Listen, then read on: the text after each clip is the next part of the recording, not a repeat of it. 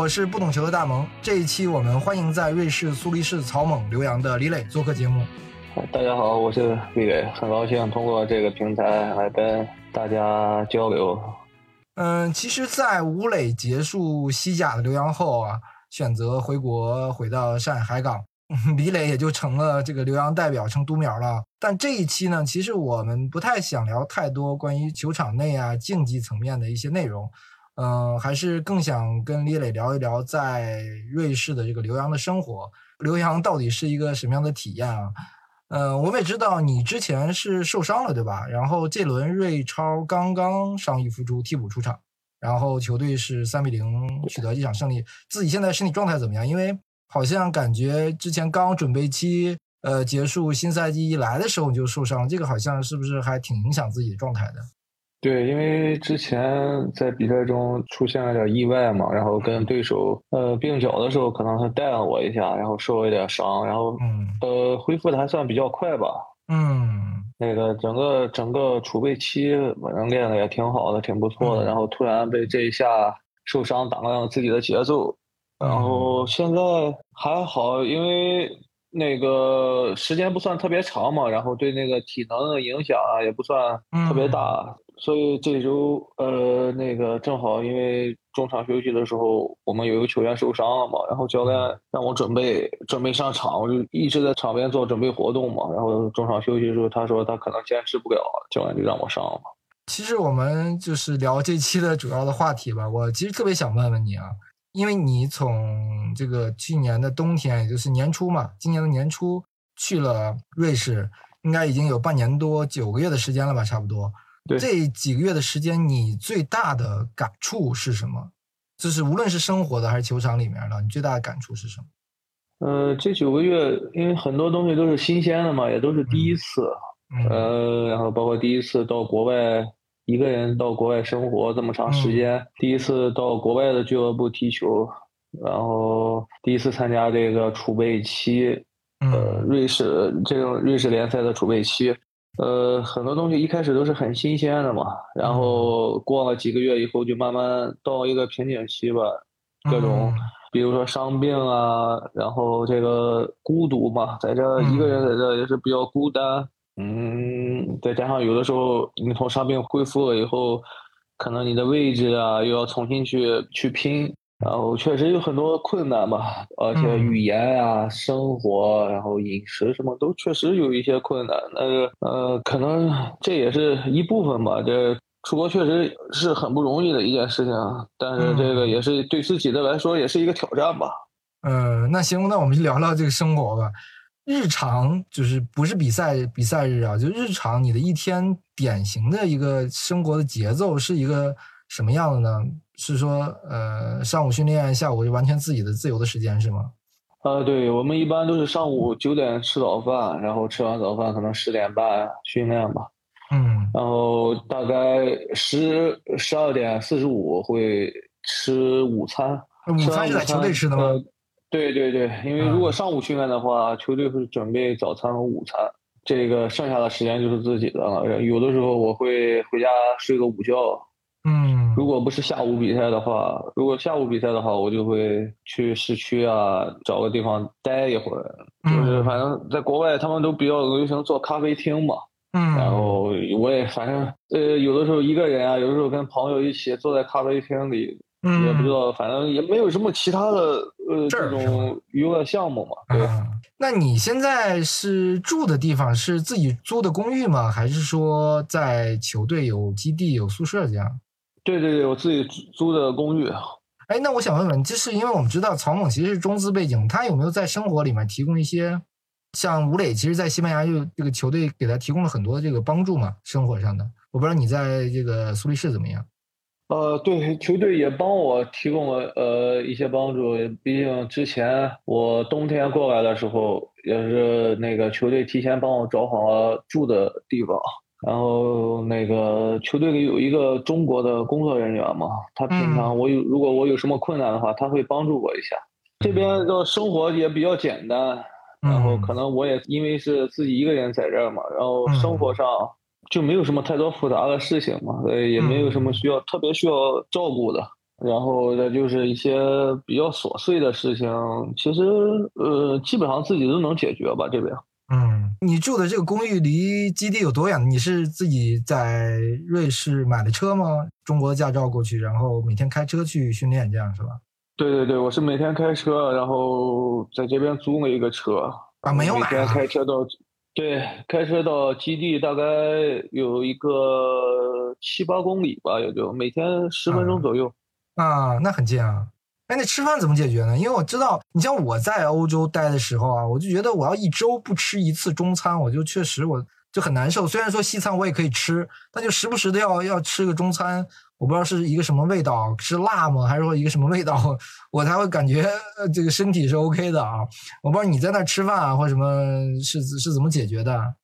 呃，我一般都是在球队吃，在球队吃早餐和午餐。如果球队下午训练的话，我早上和中午就会中午会去球队吃，早上就自己吃面包呀，这些自己煮个鸡蛋什么的这种，就吃早餐。然后，嗯，晚上我一般都会到一个有一个中国厨师的餐馆去吃饭，呃，他会帮我做一点那种自己就是那种比较偏中式的吧，因为瑞士这边可能中餐比较少。嗯。呃，而且也比较贵，所以有的时候出去吃也很麻烦。然后我自己会买一些牛排啊、三文鱼这种鸡排什么的，自己在家煎一些。啊，嗯，对。那中国胃很难解决啊，这个在在在瑞士这种地方。嗯，这个也也得克服嘛，这个没办法。你刚才也说了，这个很贵。你说瑞士好像是一个发达国家，然后人均收入特别高。他们当地的物价好像都很高，是吗？但高到一个什么程度呢？你日常的话，你去超市吗？或买东西啊，或这样？对，这边应该是基本上是欧洲的物价的两倍到三倍吧。就跟欧洲其他国家比是吗？对，啊，那还是很高的。嗯，我想问你，平时就除了这种训练比赛以外，日常你就除了在家待着，就出去就去有咖啡厅吗？我看之前跟那个足球报那个直播，就坐在湖边这种散散心。对，因为国外的生活比较单调的，我在这找到一个台球厅，反正也是人比较多，去的人比较多，然后打。我看国外的呃人也比较喜欢打台球，就有的时候会去去一下，大概去过两三次吧，台球厅。其他的时候也真的没什么特别丰富的那个生活吧。呃，去过一次其他城市旅游，是在瑞士境内的嘛。啊，都说这个瑞士不是特别美吗？风景，中国遍地都是什么各种小瑞士。呃，这个是看你怎么怎么看你怎么看吧。你要是过来旅游的话，待一个星期可以，你天天在这也不行。苏黎世这个城市怎么样？因为它好像是已经是瑞士最大的一个城市了吧？但好像还是很小，人口很少的。对，可能整个苏黎世州只有一百万人口吧。嗯。哦，然后苏黎世这个有五五千的中国人吧，加上可能一些公司啊什么的，也就是大概这样的情况。嗯。然后这边剪头发的也很难找，吃饭的也很难找，就是。呃，中餐呀，这种都很难找。那剪头发现在怎么解决啊？呃，剪头发需要预约，因为这边可能就是咱们国内的这个过来这边工作的理发师比较少，嗯，然后就得等，还是很难解决啊。但是是中国人对吧？是在在在当地，对，这还好，稍微好一点，能找到这样这这样的人，起码你可以沟通比较。整个整个苏黎世只有一个。啊，全苏黎世只有一个，对，嗯，那因为大量的这个在那儿工作的中国人，很多都找他去预约了，对吧？对，因为之前上个赛季休赛期，就是赛季结束以后有一个休赛期嘛，呃，那个假期是不是不长，很短？我们大概有三周的时间嘛，然后进行了六周的备战期。就是这三周时间你没有回国，然后我知道你好像去看了这个欧冠决赛，就其他时间你这个假期是怎么过的啊？反正也都是一个人呗，反正就是，你你应该没满欧洲跑一跑吗？离那么近都。呃，倒也没有，因为那个时候更想家嘛，所以更想听到一些就是中国人说话呀，我们这个能让自己能放松一点的东西。因为你好多时候出去不管你吃饭、点菜什么的，都要用英语去，可能英英语能力又不是特别好，呃，有的时候就听的、说的都挺辛苦的，有的时候也也想放松一下。呃，最新我知道这个我们女足的一个球员，这个张叶林皮皮，这个刚刚加盟了这个草蜢的女足啊。呃，你们在同一个队，你现在已经见过了吗？对，见过，见过。嗯，有有没有什么你们之间交流啊，或一起出去吃个饭啊，还是怎么样啊？会的，会的，因为现在他毕竟刚到嘛，有很多事情需要适应。呃，反正我我在这边呃适应了八九个月了嘛，那是我觉得这个生活方面上还是就是因为比较简单嘛。嗯，所以就是我肯定能尽量帮到他的，我一定会帮到他的，帮他去融入这个国外的生活呀。但确实不太容易吧，包括他这么年轻出来。对啊，对啊，就你们是在队里见的是吗？队里的一个场景还是怎么样？对，在球队见过，也而且也在呃一起吃过饭。就你们两个单独吗？还是有其他的人？什么样的场景？啊，有有有有有其他人一起的，我们一起吃的饭。其实你一直希望你家人、太太，包括孩子、小孩都可以去瑞士，对吧？可以可以陪着你。但是不是因为疫情，好像这个一直就去不了吗？我感觉是是很难操作吗？这个，因为现在好像也逐渐在放开一些这个航班啊，或者怎么样？对，因为这边欧洲这边对这个疫情从来也是没有强制性的措施嘛，所以如果说家人都过来的话，他们会面临。一些很大的风险，所以你现在就暂缓这种想法了。所以你刚刚也一直在说，你觉得这个孤独是一个最大的一个一个问题，是吧？因为我知道吴磊在的时候，其实他的老婆孩子都是一直在西班牙的嘛，他起码是可以陪在身边，对吧？当然，我们也知道，其实他的呃家人也都很多都感染了这个新冠嘛。你这个这个孤独是不是 只能自己去扛了？也没有办法很好办法去克服，只能偶尔打打这个视频电话啊，这样。对，因为这边可能语言也有一些障碍嘛。嗯。毕竟这边是德语为主嘛，然后英语也可以在队里交流，但是英语我英语也不是特别好。嗯。刚才在球队里，其实训练的时候啊，是这一天其实最放松的时候。嗯。你平常你可能。呃，一个人在家里啊，你东想西想的，然后又没人说话。那有时候训练的时候，就是其实真是这一天最放松的时候。我知道你们这个队里面是不是有两个日本球员，还有一个韩国球员？你们有没有这个？他们是不是也会面临这些嗯，跟你很相似的一些生活上的一些问题呢？对对对对对，因为他们比较年轻嘛，然后跟我的情况还不太一样，因为我有个家庭，家庭都在国内嘛。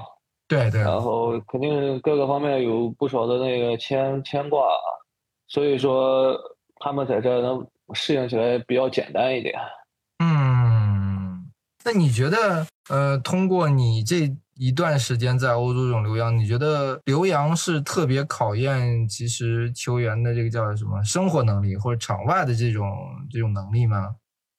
嗯，对，我觉得可能出来踢球。这个技术能力啊，包括你的水平，先放在一边。你能不能适应这边的生活，这个是很重要的。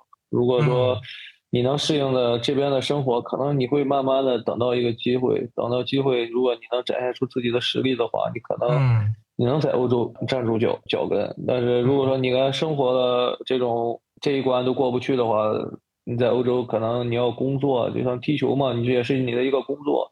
嗯，你生活都过不了关，你。可能工作肯定是很很困难嘛。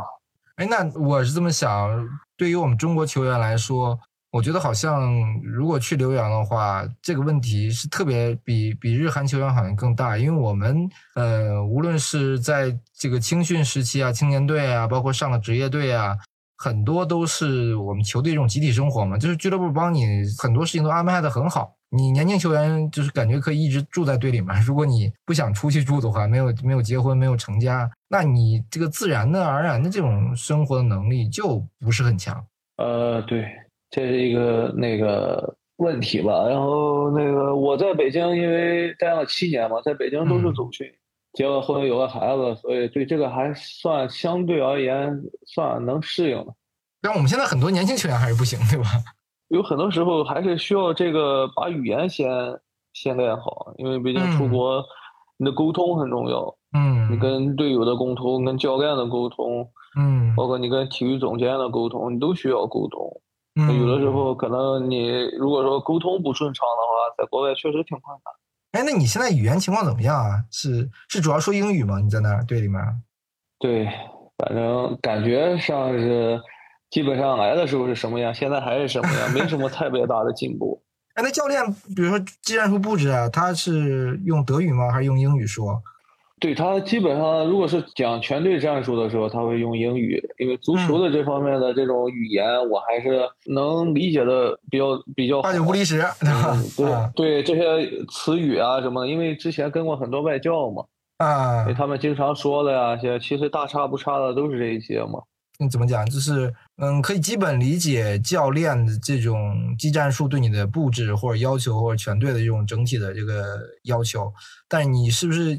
比如说你有自己想法，或者有比较偏深度一点、更细节的这种沟通的时候，就会存在一些问题。对，这是一定的，而且也是因为呃到了以后嘛，比赛打的不太多，然后有时候而且经常有伤病，然后自己可能也是在这没有足够的自信嘛，又表达不明白，所以这个东西也是要克服的，这也是我自己积累的一些经验吧。我想问你，之前你也讲了，你跟体育总监也需要需要沟通啊，或者跟教练，我不知道你你跟他们主要沟通的一些都是都是哪哪些方面的内容呢？这个方不方便讲？嗯，也就是沟通一下生活呀和比赛上的那个，他需要，假如说这场比赛需要我踢三中卫的左中卫，他需要我怎么在场上怎么有。发挥应该是那个怎么样去踢这个比赛，他会跟我说他想要我做到什么样的效果，嗯，然后有的时候会跟他说一下，他们也会问问我的家人什么时候能过来，会沟通一些这些问题吧。啊，平常很少沟通，因为毕竟这个语言确实是有比较大的障碍嘛。哎，那你这个语言其实之前你在国内其实也学了一段时间，对吧？也是自学的英语嘛，学了一自己学了一段时间，但是呃出来以后倒还行吧，就是反正手舞足蹈的，加上大概的意思就是差不多吧，反正大家都能明白。其实我觉得语言这个东西，就是我去国外也是，包括去日本啊，去有些其实你英语都未必好好用嘛，对吧？就更多的还是你自己愿不愿意去去去沟通，愿不愿意去表达。其实你自己愿意沟通、愿意表达，其实有很多种办法。我是这么看啊，当然可能每个人不太一样。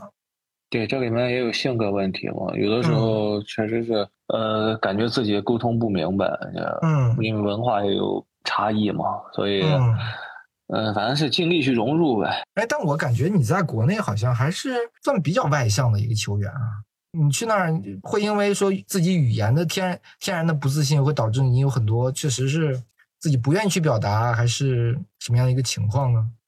没，我在我在国内其实很少说话，嗯，在这边没办法，有有的时候就必须要打开自己这种，呃，怎么说呢？就是把自己的性格表现的开朗一些，因为球队里大家在更衣室里面都是经常会沟通嘛，说话什么的。如果说你要是说自己光一个人坐在那拿着手机，你很难去融入这个集体。对对对，你觉得自己好像突破以前的，就是怎么去去融入这个这样一支球队呢？就是我知道，比如说有一些球队，比如说 新队员来的时候，都会让新队员什么表演节目啊、唱歌啊。我不知道你怎么做这种自己叫什么融入球队意义上那种破冰的一些举动呢？对，我刚来也是站在台子上唱歌嘛。我你 你唱什么？就是唱唱中文歌嘛，反正他们也都听不懂。那在生活里面，或或或者训练里面，你有没有就就真真的很主动去去跟队友这种去去沟通啊，或者怎么样？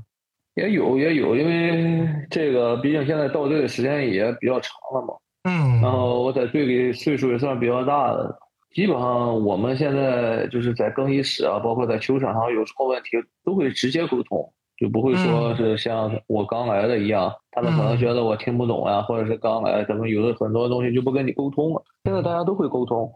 你就慢慢在适应，真的相当于时间这个的过程，也是队友熟悉你、慢慢信任你的这么一个过程，对吧？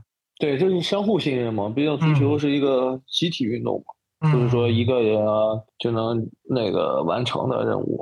哎，那我还想问问你们球队的内部的更衣室的文化，你感觉起来啊，和国内的有什么特别不一样的地方吗？呃，我感觉这个更衣室的文化确实是跟国内不太一样吧，因为呃这边这种大家就是在更衣室里面沟通的比较多。你像国内可能大家就是不太会，就是把这种心里的想法呀表述出来。嗯，但但这边嗯完全不一样。有的时候我在更衣室看他们开玩笑玩那种游戏，我这是就是我在中国从来没见到过的。在国内可能如果说玩这种游戏，我觉得应该是会打起来的。但是在国外可能确实是嗯这种文化的差异啊，包括这种性格的差异都是不太一样，所以这个更衣室的氛围是确实是不太一样的。我换个换个角度说。其实，如果是个外向性格的人，或语言能力又好的人，那其实更容易融入国外这种球俱乐部这种更衣室，是不是可以这么讲？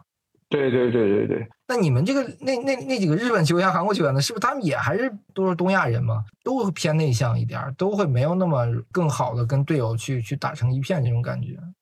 呃，我们球队那个年轻的日本球员，他的性格比较外向。嗯，然后那个岁数稍微大一点的，可能也是比较偏内向一些。嗯，然后韩国人因为他的语言比较受限嘛，嗯，所以他在球队里也是就是说话比较少呀，就是属于 属于这种呃，跟我刚来的时候差不多吧。哎，那你们队友关系怎么样？就是我讲是全队啊，是不是也偶尔去去聚餐啊，或者是一种氛围呢？当然，我不知道有些球队可能不是很很爱，就就全队一起或者大部分人一起出去聚个餐啊，什么有一个生日的 party 啊这样的。对，这边国外一般训练完了的时间都是自己的了，他们很少呀跟就是球队啊什么的一块吃饭什么的。但是我们球队会每个月或者是两个月组织一次呃全队聚餐嘛。一般这这个就是。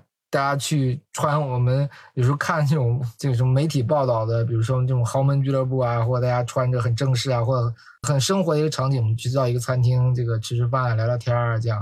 对，他们可能就是这种习惯，就是我工作完了就是自己的生活，所以一般都很少去，也很简单，就工作完了就自己回家了。那你是不是觉得？就国外他会把工作和生活其实分得比较开嘛，但好像我们国内的球员长期以来就感觉我们好像只有工作一样，就没有特别多的那种这种割裂开的那种感觉，是吧分开？对，因为这次出来以后，我才知道这种生活的重要性嘛。因为以前在国内，我也是，呃，之前包括封闭训练、封闭集训、封闭比赛。然后可能因为身边都是这种，都是我们能正常沟通的，天天在一起，对这种生活啊、家庭的概念没有那么重。嗯。但是现在这次出来以后，就是明显感觉自己对这种家庭的依赖呀，就是发现了自己其实其实很需要家庭的。我记得以前是是谁带队的时候，帕切科带队的时候啊。在国安，然后他就把球队的这个训练好多都调到了上午。他说：“为什么我要调到上午呢？是因为这样上午训练完了以后，剩下的时间你都是自己的，嗯，你这样就有更多的这个自自己的时间。那如果我按照下午安排训练的，你一上午可能起得很晚，然后你还要准备训练，可能这一天的时间就都是这个感觉都是足球了，都是工作了。他说他希望就让球员享受更多自己的嗯可以有的这样的时间。我我印象中是这样。”其实很多教练都都是安排上午训练。对外教他们，对外教他们都会有这样的想法。但是有的时候我们有下午呃夏天的比赛嘛，但是你上午训练的话，天气太热了，也没办法去保证训练质量，所以还是下午训练练的多吧。嗯。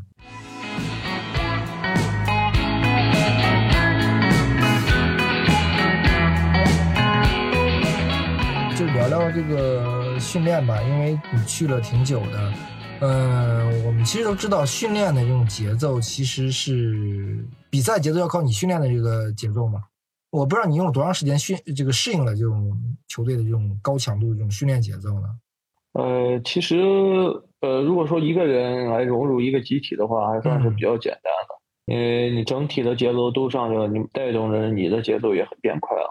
嗯，所以我感觉刚来的时候我也是比较适应的。他们都说这个就是欧洲的这个这个快嘛，逼抢也快。我记得之前孙继海好像讲过，面对对手逼抢，你这球一脚没出去，感觉差一秒或差半秒，你腿就可能断了。我不知道是不是有那么夸张，就是队内的拼抢，然后真的是有那么激烈。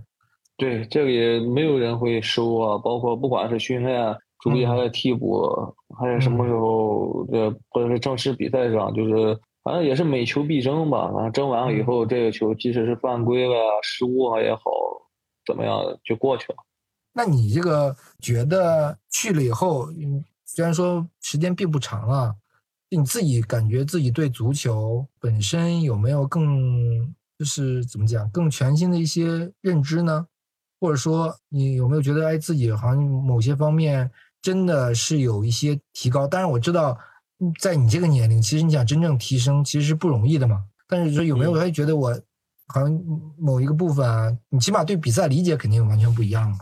呃，确实是，也是打开了眼界吧。因为毕竟，其实，在瑞士这也不算欧洲的呃那个一级联赛嘛，嗯，比较二就是二级、三级联赛。嗯，但是就是这种联赛的节奏啊，这种比赛的质量，确实是给自己在这种对于比赛的经验上啊和这种这种节奏上有一些提高。确实是因为这个岁数出国，你也很难有这种能力上的提高。就其实比赛可能踢到这个时候，就是像我这个岁数，更多就是你的比赛的能力吧。嗯，可能要提高这种阅读比赛的能力啊，和会踢比赛的能力，这个是很重要的。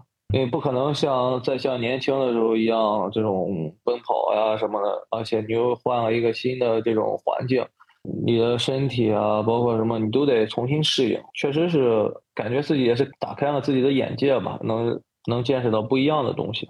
哎，我想问你们备战期这个，因为这个备战期相对比较完整的嘛。你这个备战期整个下来，你感觉跟国内有虽然说我们有很多外教，但跟国内有什么不同吗？就整个这个六周的备战期，因为我们这个是时间比较短嘛，嗯，因为毕竟大家都是会更注重于那个质量，嗯，所以所以还是就是感觉，因为整体的质量是上去了，嗯，所以这个储备期其实练得很累。那你们是就是储备期训练节奏是一天几练呢？都是什么样的训练呢？能不能跟我们分享一下？嗯，冬天的时候是就是我刚到的那个时候，冬天的时候有的时候是一天三练，有个两三次吧，因为那个间歇期时间比较短。然后这一次基本上都是一天两练，然后呢，大概是一每个星期都有比赛，一个星期训练四天，然后可能踢一天比赛，放假一天半，大概就是这种情况。哎，那你们这个备战期还是在这个苏黎世当地吗？你们的基地吗？还是说去拉练去到一个什么其他的基地？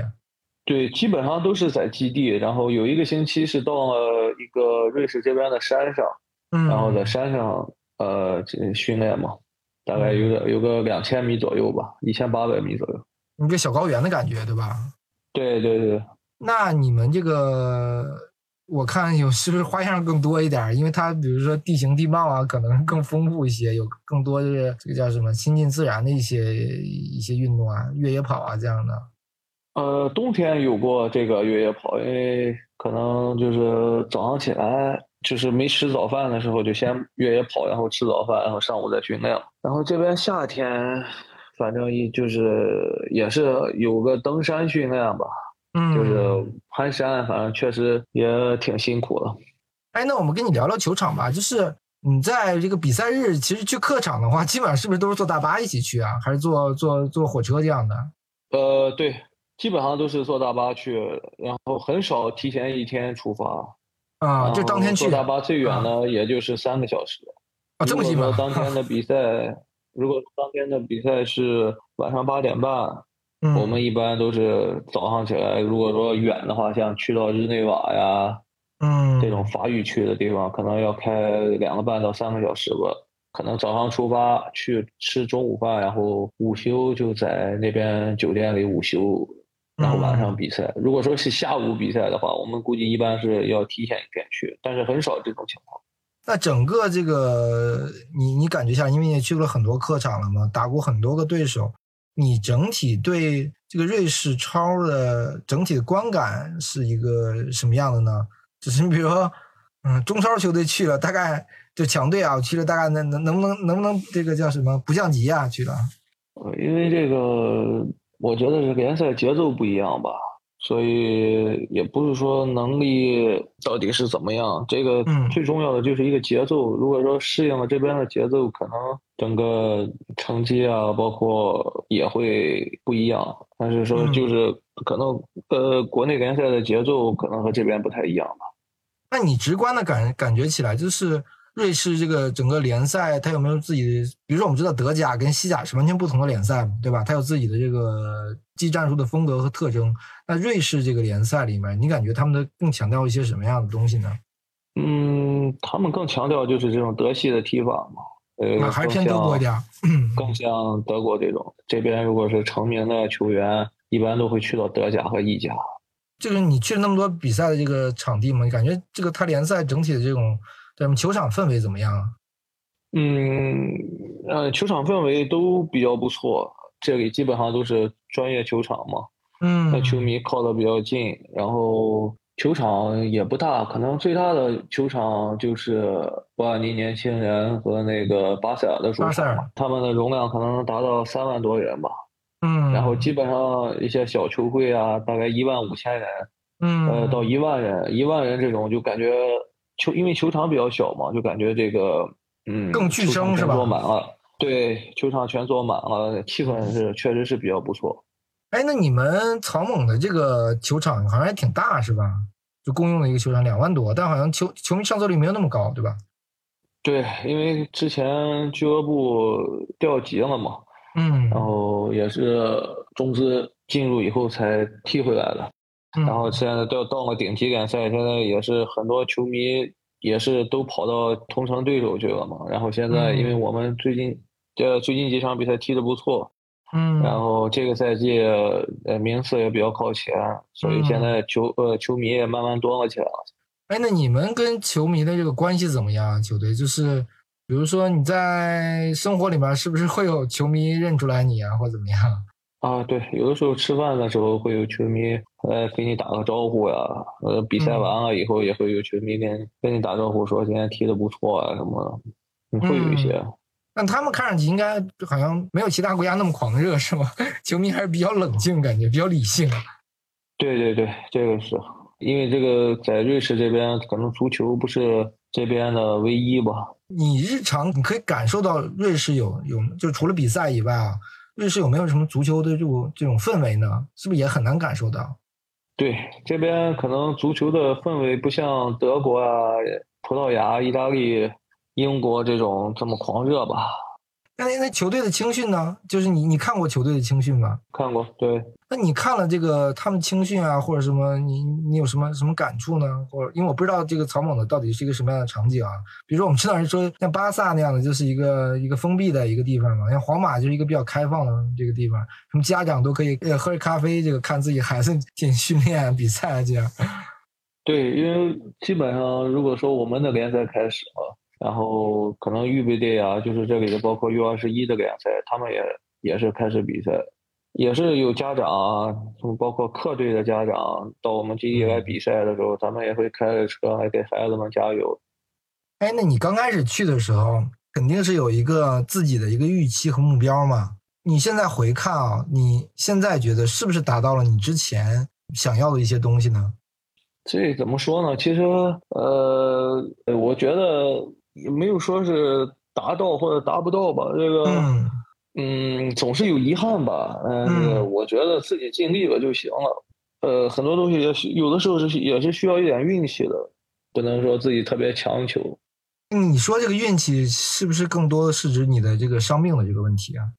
嗯，各方面原因吧。这个有很多在这边的情况有很多没办法避免的，所以有很多时候没办法去。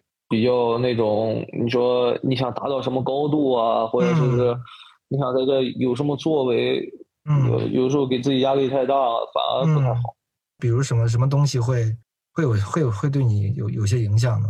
那当然是伤病啊，生活啊，这些都是对一个这种职业球员，嗯，比较有比较大的影响吧。但你比如说伤病啊，或者这种。有很多问题，我们好像就算回过头去做，好像你也很难避免，对吧？就你比如现在你你有了九九个月的这个留洋的经验，你回去跟自己说，你说你应该怎么怎么样，但有些有些东西就是它避免不了，对吧？这个是没办法避免的，对，有有很多事情就是可能很多。很多人都跟我说：“哎，你现在岁数大了，不能像像以前那样那么拼了。”我说：“那个，如果说我要不那么拼的话，可能也没有我现在。所以，我我有一天我觉得自己真的是没办法在场上像全力以赴像以前那样踢球的话，那我可能就选择退役了。嗯，呃，我没必要再为了那种呃可能达不到自己的这种期待的这种。”水平啊，或者是这种比赛的这种质量，或者能帮助球队的做到一些自己能做到的的东西的时候，我就可能就会选择不踢了。那你现在的球队算一个准主力吗？或主主力轮换这么一个角色？呃，应该是主力轮换吧，因为我经常都是替补上场啊，包括球队如果有什么伤病的话，或者有什么红黄牌停赛的话。可能中后场的情况下，我都会上场。那这个其实我觉得可能跟你刚开始初期的预期应该，我觉得差不多，是吧？当然，你肯定希望更好的是可以做打打主力，对吧？对，没有一个球员想坐在替补席上。嗯，对对。在你现在看来啊，你觉得因为吴磊回国了嘛，你会不会觉得身上有更多的这个压力呢？因为你你看吴磊回国以后，我们在欧洲其实。正是不能说顶级联赛吧，在欧洲二流也好，三流也好，能踢上比赛的基本上只有你一一个队员。这这种是不是既是压力又是动力？其实没什么压力，就是自己就是一个踢球的。其实说到了欧洲来才发现，就是其实这就是你的一个工作。我现在就像一个打工人在国外打工一样，其实没什么压力。嗯，但就是把自己的事情做好了就行了，其他的想那么多也没用。你跟这个陶猛的合同是是大概签了几年？嗯，到这个赛季结束。那到时候是不是你就会做一个选择？如果你觉得 OK 的话，俱乐部愿意的话，那你可能会继续在瑞士踢球。呃，对，因为这个要做一个综合的考量，毕竟因为离家这么远，对，然后长时间见不到孩子，就最近因为这几年就是孩子都没怎么见到嘛，确实是比较艰难吧。如果等等这个赛季结束。之前应该会跟俱乐部啊，包括跟经纪人沟通沟通，看看做出下一步是什么打算。其实依我看，好像竞技上的问题，我感觉还是没什么问题。毕竟你到明年也才三三十一嘛，其实竞技上我觉得年龄上也还可以。但是这个家庭这个问题，好像如果以还以现在这个情况来说，确实觉得很难啊。你对，可能出来了以后才感觉这个就是家庭啊，包括生活上的问题是。挺难解决的一个问题，因为可能在国内就是比较生活上，球队都帮忙，嗯，照顾呀，确实是跟在国内不太一样，所以嗯确实也是就是在球场上可能问题真的是比较简单。如果说能力行就行，能力不行就不行。呃，生活上确实是比较麻烦。但这个是不是你之前没有预期到的？就是你你会有一定预期，但你没有预期到会会这么难。对。但当时出来的时候做的预期多的都是怎么可能踢不上主力啊，或者是长时间没有比赛啊这种预期。但是这种对生活上的预期，因为之前很多长时间的这种封闭隔离，我觉得我适应的还算挺好的。嗯。但是出了出来了以后，确实感觉还是不太一样，因为你周围身边的人也不一样了嘛，所以你可能你的环境对环境适应起来就比较麻烦。那我觉得，其实最后我我想说吧，就是我们留洋球员，其实，在欧洲一定会遇到比我们球迷简单的 想象更难的一些地方，特别是在现在疫情这个时期，呃，我们在国内的球员都这现在是开始主客场了嘛，之前都很难见到这个家人啊或怎么样，球迷可以这么理解吧？我们现在中超的很多的外援，包括奥斯卡，为什么就是就是回去，其实都是因为家人。我们很多现在的外援，可能在赛季这个赛季结束啊，嗯，也一定会离开，也是因为家人，就是长期跟家人的这种这种隔绝隔离呀，你。他他会想着我挣钱是为了什么，是吧？这个足球的梦想有那么重要吗？我为了这个梦想，我也是我这个梦想实现了，我不是为了我的生活吗？我为了我的家庭吗？对吧？一切的根源是什么？去去图什么？这这才是这个最重要的吧？嗯，对，这个家庭一定是最重要的。这个这个也看你自己想要的是什么吧，因为。确实是因为，如果说这个机会可能我要是错过了的话，可能再没有这个机会。如果再给我选一次的机会的话，我可能还是会选择出国。那这次其实我可以叫圆梦是留洋，就可以这么讲啊，也算是这样吧。因为其实你你在收入上应该还是损失了挺多吧？这个肯定没办法跟国内比吧，但是可能出来你接触的东西也是国内接触不到的，这就看你怎么想。嗯，好，我们感谢李磊这期来做客我们的节目，和我们分享了很多关于他的这个留洋生活。我觉得这个留洋生活一定是通过他的讲述，大家也可以听出来是非常艰辛，也非常孤独的。但我其实想最后送给李磊一句话，就是首先我们去享受享受一下欧洲的生活，然后再享受一下欧洲的足球。我觉得能做到这两点。就够了，因为既然自己选择了这样的一个路子，那享受只能享受其中了嘛，是吧？你可能嗯某一天回来退役了，或或者是你你回顾自己职业生涯的时候，你就啊那段时间我其实就算孤独，我还是挺享受的，对吧？我在湖边喝个咖啡，然后每天开着车去训练啊，这个日子不是不是很多中国球员可以拥有的。是啊，你要你如果说是这么说的话，也确实是看每一个人。想追求的东西不一样吧？好，呃，这期我们感谢李磊，我们下期节目见。